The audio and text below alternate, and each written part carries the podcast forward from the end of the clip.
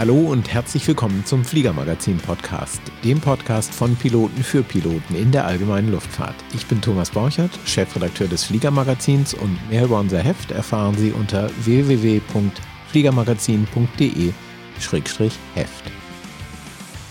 In dieser Folge 17 sitze ich hier im Studio zusammen mit meinem Redaktionskollegen Christoph Brenner. Herzlich willkommen, Christoph. Ja, hallo Thomas. Und wir wollen ein bisschen über Sprechfunk beim Fliegen reden, unsere Tipps, was uns dazu einfällt, vielleicht ein bisschen helfen. Und weil wir schon so ein bisschen gemütlich zusammensitzen, haben wir uns überlegt, mit Folge 17 führen wir eine kleine Änderung ein. Bislang haben wir sie immer gesiezt. Jetzt gehen wir über zum unter Fliegern und im Podcast üblichen Du. Wir freuen uns also, dass ihr dabei seid und hoffen, dass euch unsere Tipps ein bisschen was bringen. Gleich kommen sie. Diese Folge des Fliegermagazin Podcasts wird Ihnen von Vorflight präsentiert. Die integrierte Flug-App bietet Ihnen alle wesentlichen Informationen für die VFA und IFA Routenplanung, die Aufgabe von Flugplänen und das Fliegen in Europa. Jetzt mit grafischen Notems, gar vor Wettervorhersage und einer hochauflösenden Basiskarte. Ja, Christoph, Funken ist ja so ein schwieriges Thema für viele Piloten. Woran liegt denn das eigentlich? Also ich glaube, viele machen es einfach zu selten. Es ist die Übung.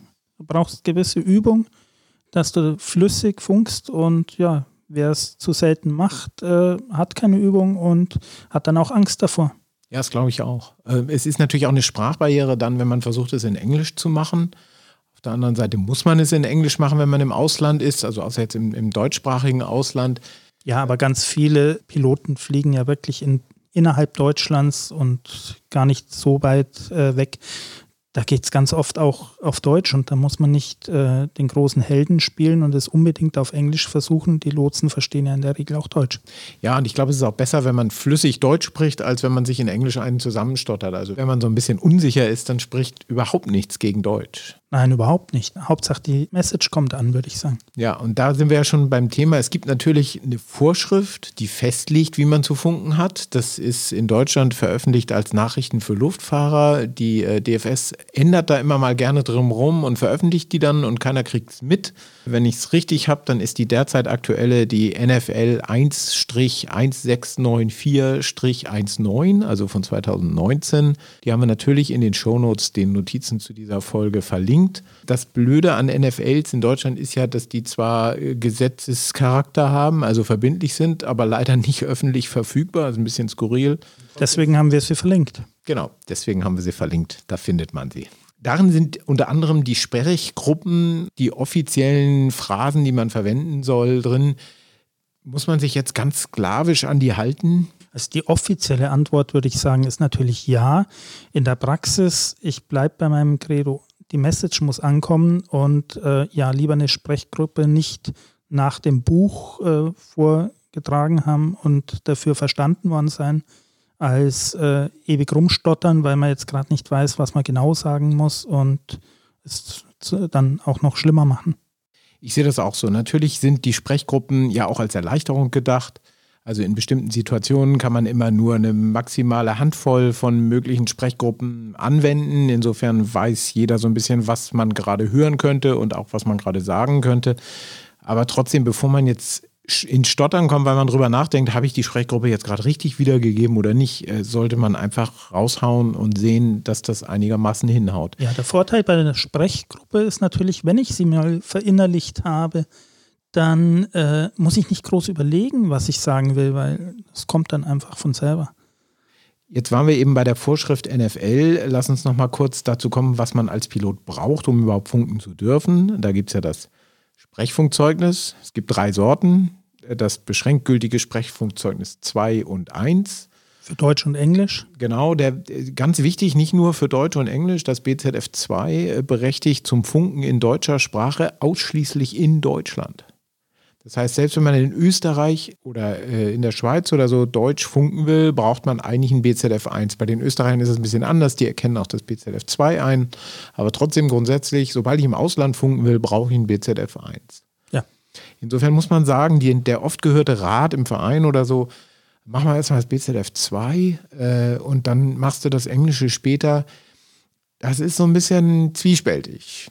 Denn es ist ein Riesenaufwand, hinterher das BZF 1 mit Englisch nochmal hinterher zu machen. Naja, in der Regel ist es ja so, wenn du erstmal dein Funksprechzeugnis hast und am Fliegen bist, ja, da brauchst du schon richtig Überwindung, dass du dich dann nochmal hinsetzt und nochmal ein Sprechfunkzeugnis in Englisch dann nachschiebst. Die meisten lassen das dann einfach wegfallen und das ist eigentlich schade. Ja, zumal man es ja auch bei der Regulierungsbehörde RecTP macht und die hat, glaube ich, nur fünf oder so Orte in ganz Deutschland, wo man das machen kann. Das heißt, die meisten von uns werden reisen müssen, um das nochmal zu machen. Insofern wäre, glaube ich, unser Rat, lieber gleich das BZF 1, wenn es sich denn irgendwie ausgeht mit den Englischkenntnissen. Auf alle Fälle, ja. Oder gleich das AZF, wenn man später mal IFA machen will. Ja, das bringt uns zum dritten Funksprechzeugnis, das allgemeine Sprechfunkzeugnis. Das schließt dann nicht nur VFR, sondern auch IFA-Sprechfunk ein.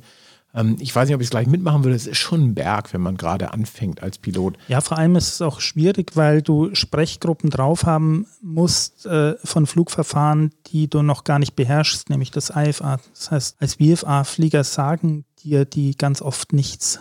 Der Vorteil ist, wenn du mit einer gewissen Erfahrung als VFA-Pilot dann überlegst, IFA zu machen, dann ist das AZF eigentlich ein guter Einstieg, weil du da in der Theorie diese ganzen äh, IFA-Verfahren schon mal kennenlernst, ohne jetzt so richtig tief in die IFA-Theorie einsteigen zu müssen. Ganz genau. Wir beide fliegen ja auch in den USA, deswegen einmal kurz der Exkurs. Wie geht das eigentlich da? Ich finde, es läuft da sehr, sehr gut, weil da ist es so, dass die Fluglehrer dafür zuständig sind, ihren Schülern mit zu vermitteln, wie man funkt, ähm, wie man korrekt funkt wie man vernünftig funkt. Und am Ende des Tages ist es so, jeder Pilot, der einen Pilotenschein hat, kann sich von der dann zuständigen Fernmeldebehörde in den USA ein Funksprechzeugnis ausstellen lassen, einfach so gegen Zahlung einer Gebühr. Ja, wobei das Funksprechzeugnis dort ist nicht eine Bestätigung, dass ich das funken kann, sondern es ist eigentlich nur eine Bestätigung, dass ich diese Lizenzen benutzen darf und dass ich diese Funkstation benutzen darf, je nachdem. Der große Vorteil an diesem Konzept ist natürlich, in Deutschland empfinde ich es schon ein bisschen so, dass halt man als BZF-Prüfling, als BZF-Schüler, da lernt man wirklich für eine Prüfung. Da lernt man konkret für einen Ablauf einer praktischen Prüfung, der auf eine bestimmte Weise geht. Man lernt aber nicht irgendwie fürs Leben, also fürs tatsächliche praktische Funken. Ja, es ist ein bisschen theoretisch bei uns, würde ich sagen. Die Amerikaner haben ja auch diese, diese Prüfung im Funksprechen nicht in dem Sinne, sondern für die Amerikaner ist äh, das Funksprechen Bestandteil des Fliegens. Das ist genauso wie eine Kurve fliegen können ja. oder straight and level fliegen können. Wer das nicht kann, bekommt einfach seine Lizenz nicht. So einfach ist es. Und ich weiß noch, als ich damals in den USA äh, zum ersten Mal geflogen bin, äh, da sagte der Fluglehrer, nachdem ich einen Funkspruch gemacht hatte, war nett, aber jetzt echt fünfmal so lang, wie es hätte sein müssen. Das heißt, die legen da wirklich ganz viel Wert auf Kürze. Also dieser alte Telefonierspruch, fasse dich kurz, der heute nicht mehr so wirklich eine Rolle spielt beim Telefonieren. Beim Flugfunk ist der immer noch wahnsinnig wichtig. Das wird in Deutschland oft unterschätzt, gerade in der Platzrunde. Da wird sehr lang gefunkt, sehr ausführlich gefunkt. Und äh, das blockiert die Frequenz natürlich für alle anderen, die gerne sagen möchten, wo sie gerade rumfliegen und was sie vorhaben. Ja, die Amerikaner haben das natürlich verinnerlicht, weil auf deren Frequenzen einfach viel, viel mehr los ist in der Regel. Also in, gerade in Ballungsgebieten, wenn du um Miami fliegst oder Orlando, die großen Lufträume in, in Florida, äh, ja, da ist die Hölle los. Da ist keine Zeit, um ewig lang zu erklären, was man machen will oder was man wünscht, sondern da muss man ganz knackig seine Wünsche mitteilen, sonst findet man kein Loch. Genau, wobei das allerdings absolut äh, imitierungswürdig ist. Ne? Also bei uns wird in der Regel zu lang gefunkt und man sollte wirklich sehen, dass man sich antrainiert, sehr kurz und sehr knapp zu funken und ja. sehr on point äh, zu sein. Zu den Formalitäten nochmal was was viele nicht wissen, wer in den USA ein Instrument Rating hält, der kann sich mit seinem US-Schein ein deutsches AZF ausstellen lassen, ohne eine Prüfung ablegen zu müssen. Das ist ganz wichtig. Ja, das stimmt. Allerdings ist es so, wenn man vorher kein BZF in Deutsch hatte, dann kommt da eine Beschränkung rein, dass man nur auf Englisch funken darf. Bevor wir uns jetzt so ein paar, paar Sprechgruppen und konkrete Tipps und Funksituationen durchgehen, nochmal kurz, wir hatten eben beide schon gesagt, man muss das üben, man übt zu wenig im Zweifel und so. Ich weiß nicht, wie du das machst. Bei mir ist es tatsächlich so, äh, am Morgen vor einem großen Flug, nachdem ich länger nicht geflogen bin oder sowas, ich stehe tatsächlich unter der Dusche und spreche den zu erwartenden Funkverkehr durch. Also. Ja, das hilft. Mache ich jetzt persönlich so nicht, aber was zum Beispiel ganz wichtig ist, wenn man funkt, bevor man auf die Taste drückt, äh, sich zu überlegen, was man eigentlich sagen will. Also wer erst äh, dann zum Überlegen anfängt, wenn er auf die Taste drückt, ist einfach zu spät dran und dann kommt man ins Stottern und dann wird es peinlicher, als es eigentlich sein müsste. Ja, sehe ich genauso, ja. Jetzt ist ja die erste Frage immer so ein bisschen, was muss ich eigentlich sagen? Also zum Beispiel bei so einem Einleitungsanruf bei FIS oder äh, auch bei einer Kontrollzone oder sowas, da muss man tatsächlich sagen, der Blick in diese NFL, vielleicht jetzt in der Winterpause äh, oder gerade zu Saisonstart, der hilft da schon. Da steht eigentlich genau drin, was man sagen muss. Und es ist im Zweifel echt weniger, als man glaubt. Also der FIS-Lotse zum Beispiel, der muss nicht unbedingt wissen, von wo man gerade kommt. Es reicht eigentlich, wenn man sagt, wo man ungefähr ist und wo man hin will oder zumindest in welche Richtung man fliegt. Es kommt ja auch immer ein bisschen drauf an, was man von ihm will, ob er einen jetzt für den Rest des Fluges begleiten soll oder ob man nur über ein Sperrgebiet Bescheid wissen will. Ob er wissen möchte, wie viel, wie viel Insassen an Bord sind und all diese Dinge, das, das würde ich zum Beispiel erstmal weglassen und äh, würde warten, ob er es fragt. Ich würde auch tendenziell gerade bei so Frequenzen wie der FIS-Frequenz, die ja bei schönem Wetter unglaublich belegt ist, lieber weniger sagen als zu viel, weil wenn er mehr wissen will, wird er es mir schon sagen. Wenn man teilweise hört, wie oft da minutenlang einfach die Frequenz blockiert wird mit unsinnigen Informationen, das macht einfach keinen Sinn. Ja, sehe ich genauso. Da ist äh, die Kürze das Geheimnis des Erfolgs.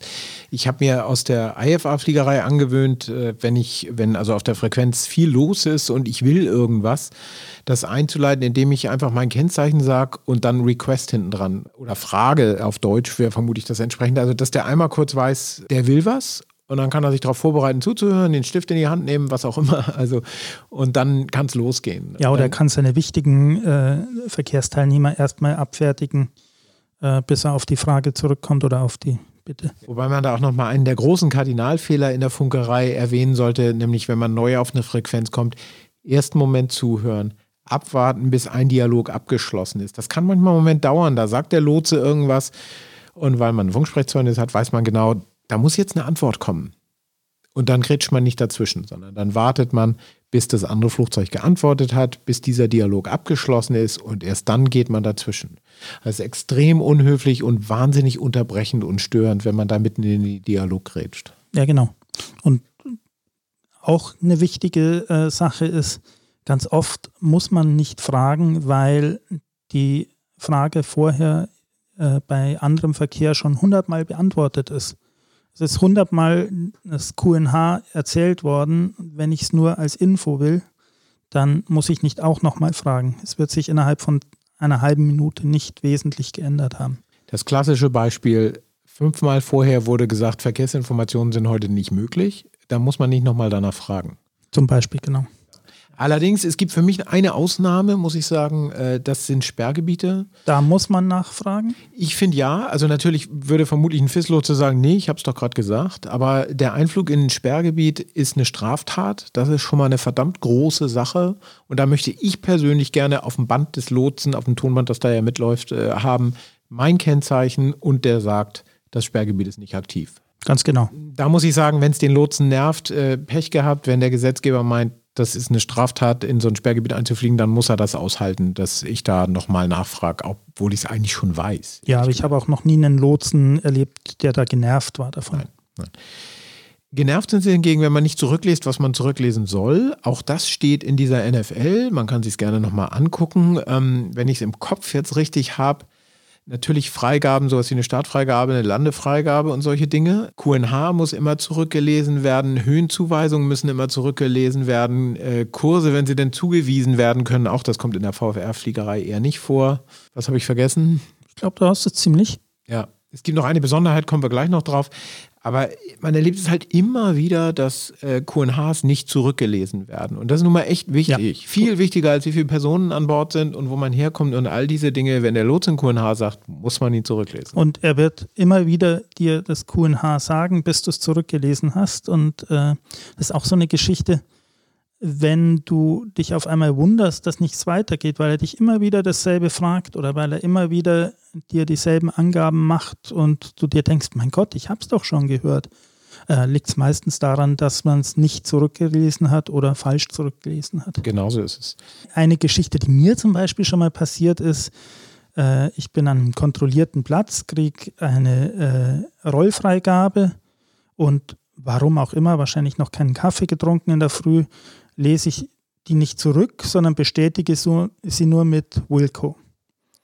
Und dann kommt die Rollfreigabe wieder und immer wieder. Und irgendwie nach dem dritten Mal sagt er, naja, das ist eine Freigabe, die müssen Sie schon zurücklesen. Ja, dann kam es mir erst, also selbst wenn man es oft macht, äh, macht man auch mal blöde Fehler, die müssen einem dann nicht peinlich sein. Absolut nicht. Nein, nein. Das ist, äh, man muss dann Einsicht zeigen, natürlich, wenn der Lotse irgendwie ein bisschen böse ist, wenn man tatsächlich irgendwo falsch hingerollt ist. Ja, ich habe dann am Funk tatsächlich drüber lachen müssen, weil es einfach so ein blöder Fehler war. Ja, Aber es passiert halt. Ja, klar. Ohnehin sollte man ja immer mitdenken, weil auch Lotsen natürlich mal was falsch machen können oder so. Also man sollte schon so ein bisschen immer ein Bild haben, wo schickt der mich gerade hin? Macht das Sinn? Äh, hat er da nicht gerade den großen Airliner vor mir lang geschickt, äh, sodass der mir entgegenkommt oder so. Also, ja, so das Zauberwort ist dafür confirm. Ja, ja. Also, dass man nachfragt und sagt, ja. äh, confirm. Ja, bist du dir wirklich sicher, dass ich jetzt nach links auf Kurs 270 drehen soll? Oder war das vielleicht ein Missverständnis oder du hast selber einen Fehler gemacht? Oder?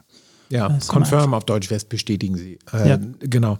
Nochmal kurz zu der Rollfreigabe zurück. Was bei der Rollfreigabe ja ganz wichtig ist, äh, wir haben das auf der Aero mal erlebt, dass das vergessen wurde und dass es dann immer wieder vom Lotsen wiederholt wurde, immer wieder vom Lotsen wiederholt wurde, bis es dann zurückgelesen wurde, nämlich bis wohin man rollt, holt äh, Taxiway, Holding Position, Taxiway so und so. Diese Holding Position muss man mit zurücklesen. Ja, und er wollte, er wollte, glaube ich, damals sogar Holding Position wirklich das Wort nochmal hören. Nicht nur äh, Taxi Alpha, sondern ja. Taxi Holding, Holding Position, Position Alpha. Taxiway Alpha, genau. Ja, so wollte er das hören, genauso. Ja. Jetzt hast du eben schon eins der magischen Wörter für mich äh, erwähnt, nämlich Wilco. Und was das genau bedeutet, darüber reden wir nach dieser kleinen Pause.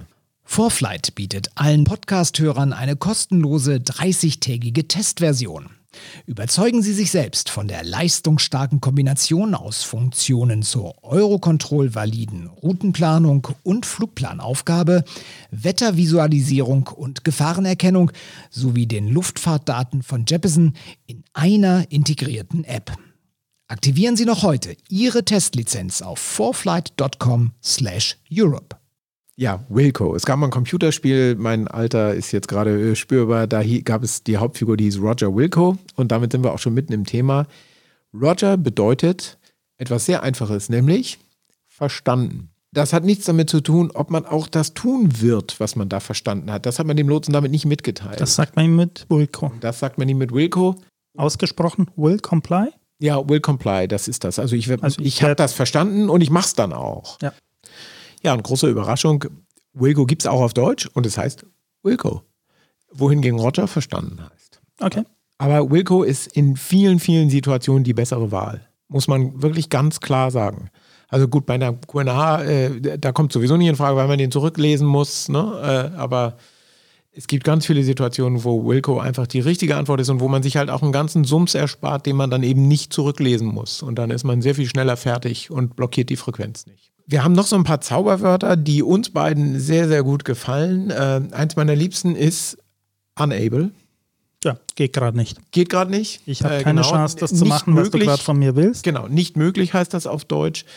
Und das ist wirklich ein ganz wichtiges und auch sicherheitsrelevantes Wort. Wenn der Lote zum Beispiel sagt, können Sie da ein bisschen enger um die Kurve oder so? Das wäre super. Oder äh, wollen Sie jetzt schon hinter dem Airliner hinterher und trotz der Wake Turbulence oder sowas? Und unable ist da wirklich das Zauberwort. Lass mich in Ruhe, mache ich nicht. Will ja, ich nicht. auch ganz oft äh, in der VFA-Fliegerei. Der Lotse gibt dir ein Heading vor und das Heading führt dich in die Wolke rein. Klar, kommt nicht in Frage. Natürlich ist auch Standby so ein Zauberwort. Also ich kann gerade nicht, ich muss gerade was anderes machen. Man darf nicht vergessen, man ist halt der Pilot in Command. Der Lotse fliegt seinen Tower, seinen Schreibtisch und wir fliegen das Flugzeug. Und das heißt, der kann uns das nicht abnehmen. An irgendeinem Punkt muss man mal sagen, nee, reden ist jetzt nicht, ich habe was Wichtigeres. Ich habe da selber mal was recht Nettes erlebt mit einem äh, Bekannten von mir, der selber Fluglotse war. Und der halt gewohnt war, Airliner durch die Gegend zu lotsen. Der ist einmal mit mir in meiner Piper Aero mitgeflogen und der Lotse am Boden sagt was und ich konnte halt auch gerade nicht, weil ich halt am Fliegen war und es dauert einfach eine Zeit lang, bis ich die Frequenz eingedreht habe und ihm dann zurückgelesen habe und da war eine kleine Pause und mein Freund, der eben selber Lotse war, schaut mich an und sagt, ach jetzt kapiere ich das, warum diese Piloten von den kleinen Fliegern immer so lang brauchen, bis sie antworten. Die können gar nicht anders. Klar, wenn er mit einem Airliner spricht, hat der Kapitän seinen Co-Piloten oder der Pilot, der eben gerade nicht fliegt, übernimmt den Funk und dann geht das ganz zackig, wenn ich äh, eine Frequenz kriege, dass der eine die bestätigt und reindreht und ja, wenn man das alles allein machen muss und gleichzeitig noch fliegen und vielleicht den Autopiloten und na, haben wir einfach viel zu tun. Ja, ganz klar. Ein absoluter Klassiker unter den Zaubernwörtern ist natürlich Say again, bitte wiederholen. Es darf keine Unklarheiten geben im Funk. Das ist wirklich sicherheitsrelevant. Man darf sich da nicht durchmauscheln. Also wenn ihr was nicht verstanden habt, fragt bitte einfach nach. Das ist sicherheitsrelevant. Klar, wenn man fünfmal nachfragen muss, weil man unsicher ist, dann fängt es irgendwann an zu nerven. Auf der anderen Seite gibt es halt auch echte Schnellsprecher unter Lotsen. Man muss nachfragen. Ja, und nicht das machen, was man glaubt gehört zu haben, sondern man muss sich wirklich sicher sein. Ein guter Trick ist zum Beispiel, wenn man einen Waypoint angewiesen kriegt. Die Waypoints haben oft Namen, die man recht schwer findet, wenn man sie auf dem Papier liest oder in der Datenbank vom GPS liest. Ein guter Trick ist einfach, dass man sie sich buchstabieren lässt. Das gilt natürlich auch für VFR Reporting Points im Ausland gerade zum Beispiel. Da haben die manchmal Namen, die sehr abenteuerlich sind, äh, weil die halt örtlich sind. Das ist nicht immer November 1 oder sowas in der Art, sondern irgendein lokaler Name in der Ortssprache, also in Französisch oder in Kroatisch oder was immer das kann schon echt eine Herausforderung sein und zwar in beide Richtungen. Erstens, wenn es der Lotse sagt, man sollte dann schon mal auf der Karte vorher geguckt haben, wie die so heißen könnten.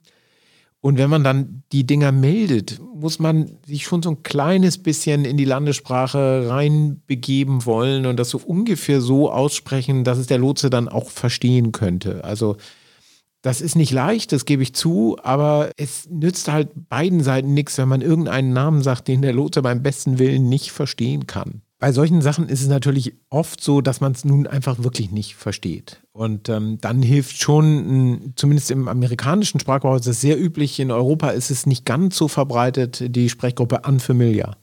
Also, dass man einfach sagt, ich kenne mich hier nicht aus. Ich weiß das einfach nicht. Ja, unfamiliar nutzt auch wunderbar, wenn ich irgendwo gelandet bin und mich einfach äh, auf den Rollwegen nicht auskenne. Ja, irgendwo hinzurollen, wo man nicht sollte, kann ja auch ziemlich gefährlich werden gerade auf äh, Plätzen, wo viel los ist und große Plätze, wo es halt wirklich schwierig ist, die Übersicht zu behalten, trotz äh, Navigations-Apps, die teilweise auch die Rollwege schon anzeigen. Aber einfach an Familie und dann wird man relativ genau und zuvorkommend dorthin gelotst, wo man dann halt auch abstellt. Jetzt sind wir schon so ein bisschen im Ausland, dann äh, sprechen wir gleich mal so ein paar Besonderheiten an, die es wirklich im Ausland gibt. Man muss sich da schon gefasst machen, dass manche Sachen einfach anders laufen. Also sehr beliebt, äh, gerade im Mittelmeerraum, ist, dass die Lotsen, die keine Radarabdeckung haben, nach Estimates fragen. Also das heißt, die wollen gerne wissen, wie lange man braucht bis zu einem bestimmten Wegpunkt oder gar bis zum Ziel. Und ich habe es immer wieder erlebt, äh, dass dann, also erstens müsste man natürlich die Intersections entlang der Route, gerade die, die man im Flugplan selber aufgegeben hat, an die müsste man sich dann, dann schon erinnern. Äh, das wäre ganz hilfreich. Und ich habe es dann immer wieder erlebt, dass deutsche Piloten wahnsinnig lange überleben weil sie halt auf die Minute genau berechnen wollen, wann ja, sie da ankommen. Es geht gar nicht darum, dass auf die Sekunde genau ist. Der will einen ungefähren Lageüberblick haben und äh, ja, ob das eine Minute länger oder kürzer dauert oder Eher auch zwei. fünf würde ich sogar sagen. Also das, da kommt es nicht drauf an. Ja. Und deswegen sagt man einfach eine Zahl und haut die raus und das passt dann schon. Also die muss so ungefähr hinkommen. Trotzdem mit diesem Say Estimate muss man einfach rechnen im Ausland. Ja. Genauso sehr beliebt ist auch Say POB. Persons, Persons on, on board. board. Genau. Äh, ist was, was viele Leute nicht kennen. Oder auch SOB. Souls ja, on Board. Genau. Gerade in Großbritannien gibt es dann so ein paar Wörter, die sind wirklich anders. Also die britischen Lotsen haben diese wunderbare äh, Sprechgruppe, die ich so skurril finde, dass ich eigentlich schon schön finde. Man macht seinen Erstanruf und sagt, was weiß ich, Southampton Tower, äh, Delta Echo Alpha Bravo Charlie, äh, good day. Und dann sagt er, Delta Echo Alpha Bravo Charlie, pass your message. Also übermitteln Sie Ihre Botschaft. Das ist schon das, also früher hieß das mal over bei uns, aber das. Du siehst ihn förmlich direkt ja. mit seiner Tasse Tee in der Hand. Genau. Ja, so ist es. Und genauso ist es so, das, was überall auf der Welt Fuel Truck heißt, nämlich das Auto mit dem Benzin. Heißt dort Bowser? Bowser, genau. Bowser, ich habe keine Ahnung, wo das herkommt und wie das geht. Nebenbei bemerkt, in Amerika gibt es dieses Kürzel FBO, das sehr beliebt ist, Fixed Base Operator. Das ist einfach der, der am Flug Platz das Benzin verkauft und andere Wenn es mehrere gibt, sollte man vorher sich klar gemacht haben, welche es ist. Wo wir jetzt schon bei den Zauberworten waren, im Deutschen, da ist es leider ein bisschen unglücklich. Da heißt ja eine Bejahung positiv und eine Verneinung negativ. Macht meiner Meinung nach nicht wirklich Sinn, weil man kann es so schnell äh, missverstehen. Ja, es hört halt beides mit tief auf, ne? Und insofern äh, negativ, positiv. Wenn Einmal ein bisschen zu spät auf die Taste gedrückt und es klingt gleich. Im Englischen ist das besser gelöst, vorausgesetzt, man hält sich an die Sprechgruppen, was viele Piloten leider nicht tun. Äh, da heißt die Verneinung negative und die äh, Bejahung heißt dann eben affirm. Genau, affirm, nicht affirmative.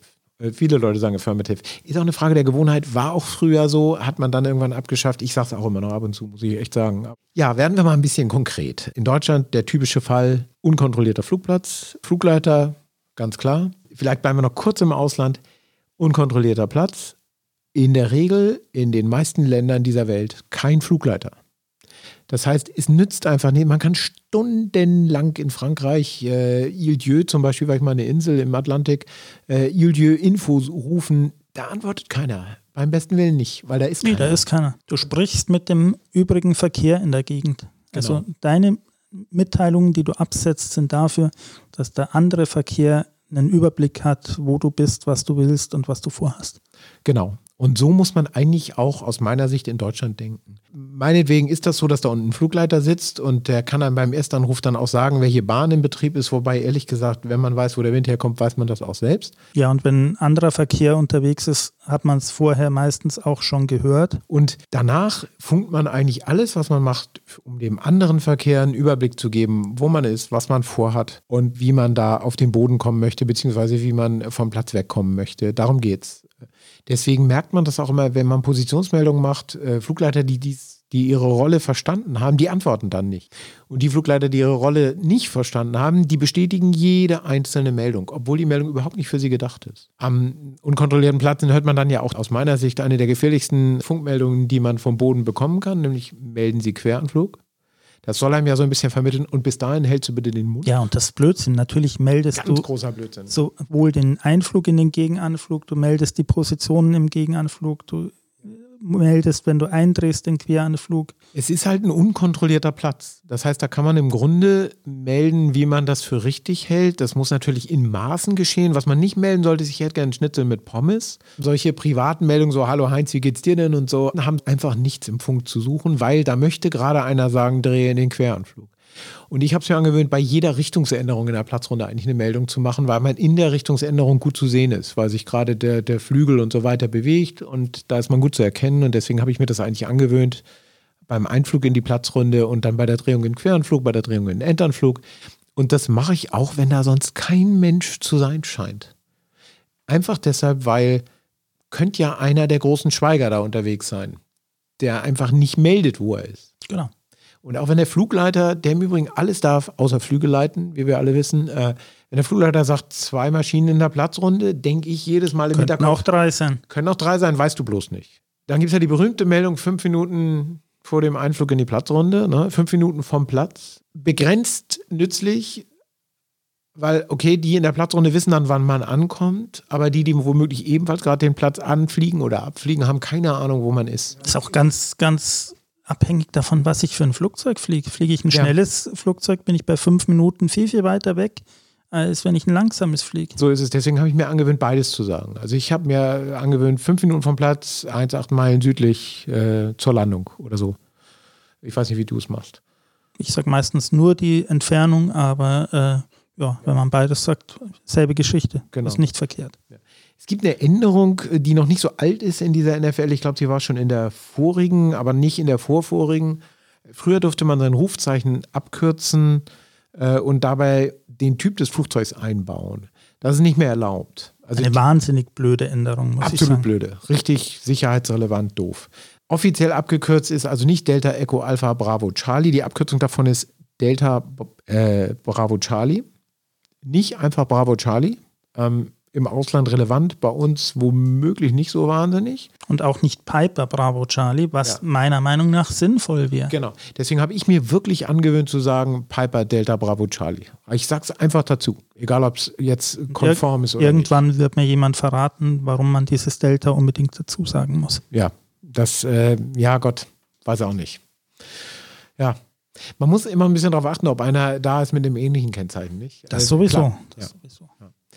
Wir sind immer noch am unkontrollierten Platz auf dem Weg zur Landung und man muss sagen, es spricht überhaupt nichts dagegen, dass man sich ohne quasi Erlaubnis des Flugleiters und so weiter, ohne mit dem weiter zu reden, untereinander abspricht. Dass man sagt, ich habe die weiß-blaue Cessna im Blick und sortiere mich dahinter ein oder was auch immer. Da ist auch eine gewisse Freiheit in der Sprache erlaubt, solange es kurz und knapp und klar ist.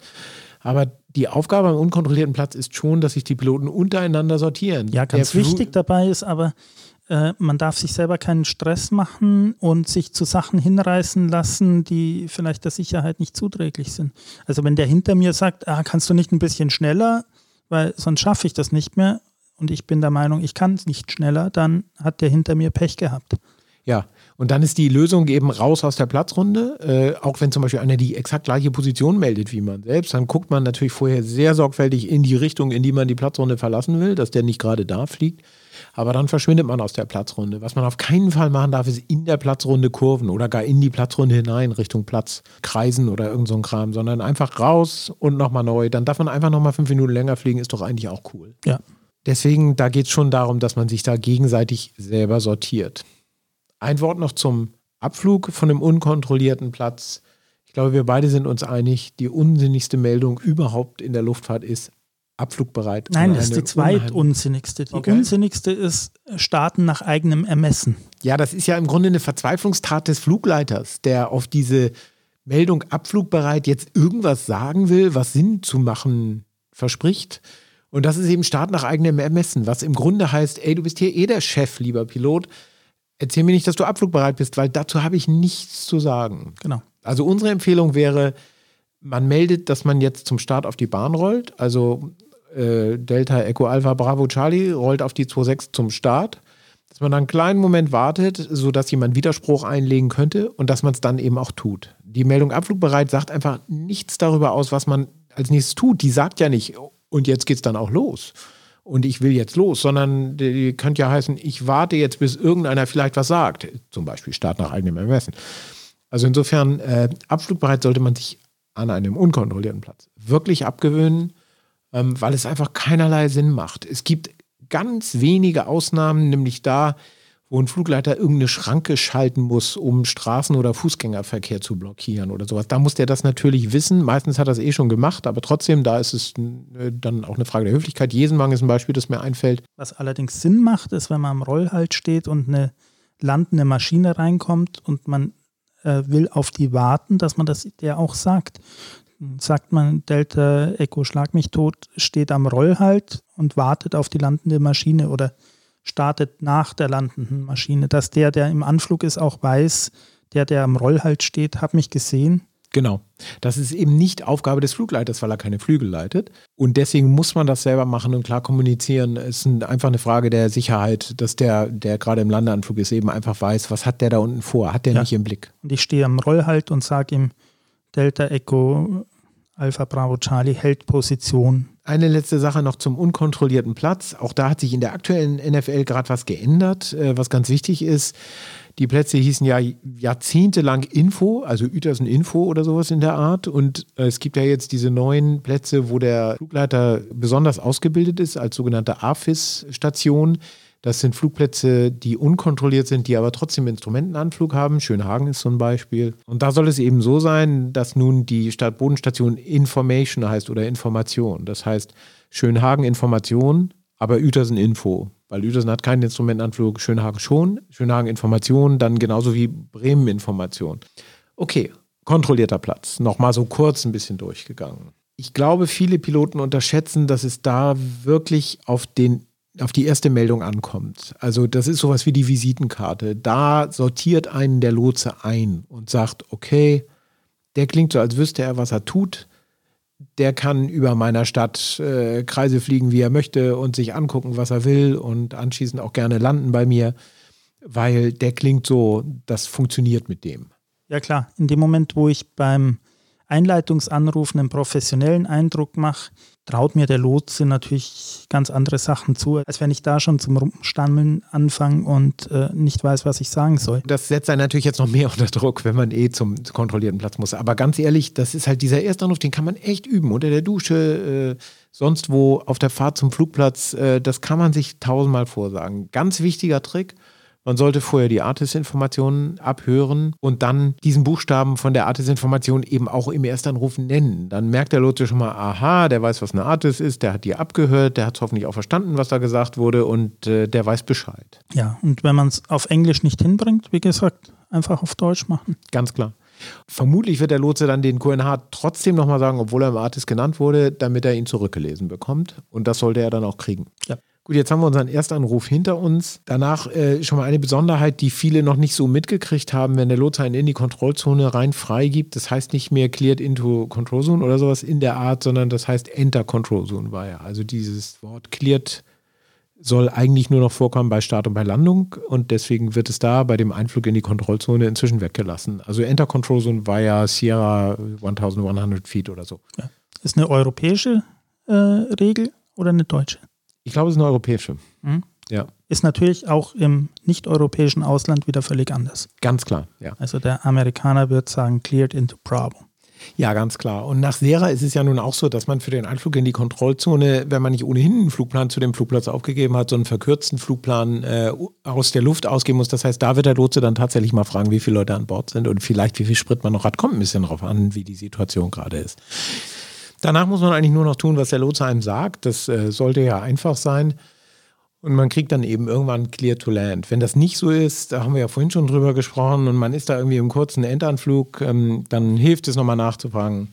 Confirmed Clear to Land? Genau, bestätigen Sie. Äh, Delta Alpha Bravo Charlie ist zur Landung freigegeben. Danach geht es dann mit der Rollanweisung los. Das ist schon äh, eine Aufgabe an Flugplätzen, die man äh, nicht gut kennt. In Amerika gibt es diese schöne Formulierung Request Progressive Taxi, heißt das auf Englisch. Ähm, das heißt, ich hätte gerne Schritt für Schritt Anleitungen beim Rollen. Die meisten deutschen und europäischen Lotsen verstehen das. Wenn man es also sagt, dann kriegt man tatsächlich, okay, am, am nächsten Eck links und dann sage ich Ihnen, wie es weitergeht. Ähm, das kann man durchaus machen. Ja, absolut. Auch in Kombination mit dem Zauberbad Unfamiliar. Wir wollen mal wieder starten auf dem Verkehrsflughafen. Auch da wieder ARTIS abhören und im ARP-Eintrag zum Flugplatz vorher rausfinden, äh, welche Frequenz rufe ich denn jetzt als erstes. Das steht da. Das kann auch ruhig mal daneben gehen. Dann ist es halt die falsche. Dann schickt er einen wieder weg. Kein ja, Drama. Über, überhaupt äh, Frequenzen suchen. Ähm, viele machen da ein wahnsinnigen Kult draus und sind wahnsinnig ängstlich, die falsche Frequenz zu erwischen bei einem Einleitungsanruf oder überhaupt bei einem Frequenzwechsel, wo sie nicht genau wissen, wo es jetzt hingeht. Letztendlich, wenn es die falsche Frequenz ist, wird mir der Lotse das sagen und mir die richtige sagen. Also das ist überhaupt kein Beinbruch. Ja, ich glaube, wir haben beide das T-Shirt, wo das draufsteht. Wir waren schon mal auf der falschen Frequenz. Also äh, ja. das äh, absolut.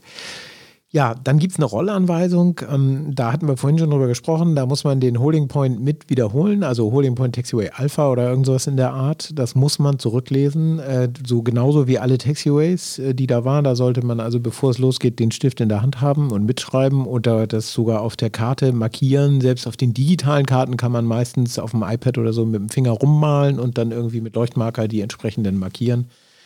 Das geht eigentlich ganz gut, wenn man sich da mal schlau gemacht hat.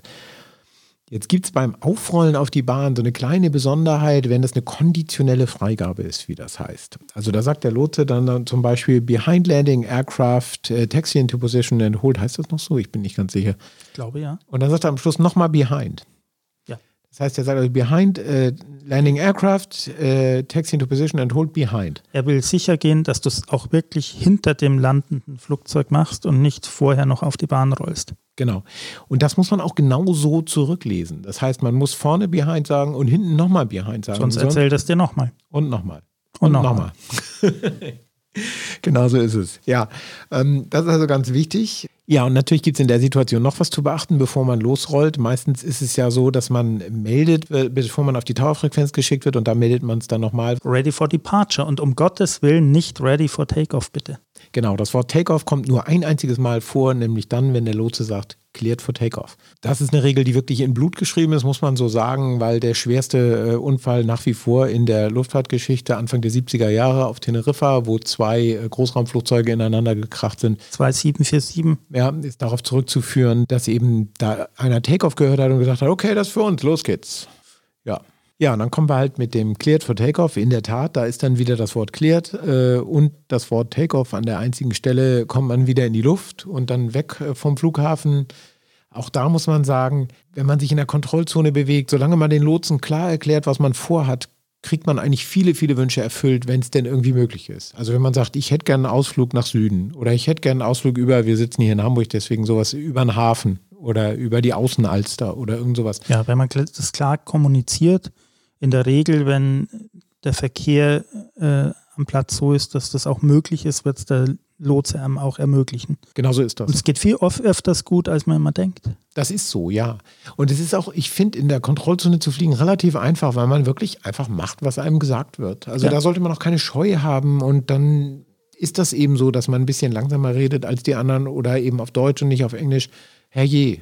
So ein paar Basics, die man oft vergisst in der Praxis, finde ich auch, äh, wenn ich dem Lotsen sage, wo ich bin, dann sollte ich das immer tun mit der Position und der Höhe dazu. Ja, das ist selten, dass der das nicht nützlich verwenden kann, wo man da gerade ist, in welcher ja. Höhe und so weiter. Man vergisst es oft, oft äh, meldet man nur die Position.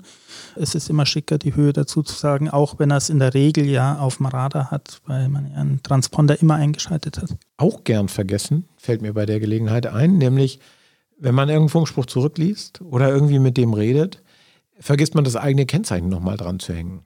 Ob man das jetzt vorne macht, also beim, am Anfang des zurückgelesenen Funkspruchs oder ganz am Ende dranhängt.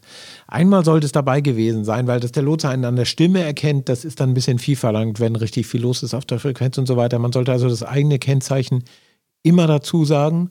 Und abkürzend darf man es auf einer Frequenz, wo jetzt nicht ein Flugleiter ist, sondern wo tatsächlich ein Fluglotse ist, ohnehin erst, wenn es der Lotse einmal abgekürzt hat, vorher nicht. Ja, ich glaube, wir sind rum. Ich hoffe, es war irgendwas Nützliches dabei, was ihr verwenden konntet. Äh, wenn euch noch was einfällt, wenn ihr noch Ideen habt oder so weiter, gerne immer eine Mail an redaktion.fliegermagazin.de. Ansonsten freuen wir uns, dass ihr dabei wart und zugehört habt. Ja, und bis zum nächsten Mal. Das war der Fliegermagazin Podcast Nummer 17. Schön, dass ihr dabei wart. Mehr über das Heft gibt es wie immer unter www.fliegermagazin.de-heft.